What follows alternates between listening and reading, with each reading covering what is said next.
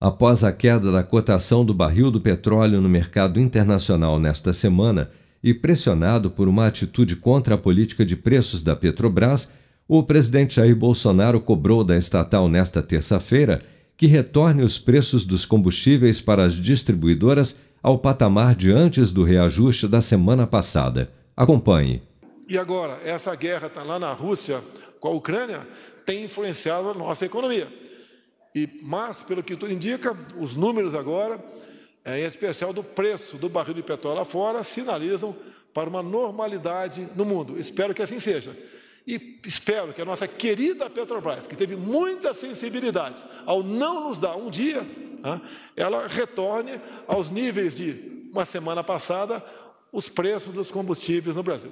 Depois de chegar a ser negociado perto dos 140 dólares por causa da guerra da Rússia contra a Ucrânia, o barril do petróleo tipo Brent chegou a operar abaixo de 100 dólares nesta terça-feira. Por volta das 10 da manhã, o petróleo registrou uma queda de mais de 7%, chegando a ser cotado a 97 dólares e 50 centavos devido a mais uma rodada de negociações sobre um possível cessar-fogo entre Rússia e Ucrânia e em meio a notícias de uma nova variante da Covid-19 na China, o que pode reduzir a demanda por petróleo no mundo. Com produção de Bárbara Couto, de Brasília, Flávio Carpes.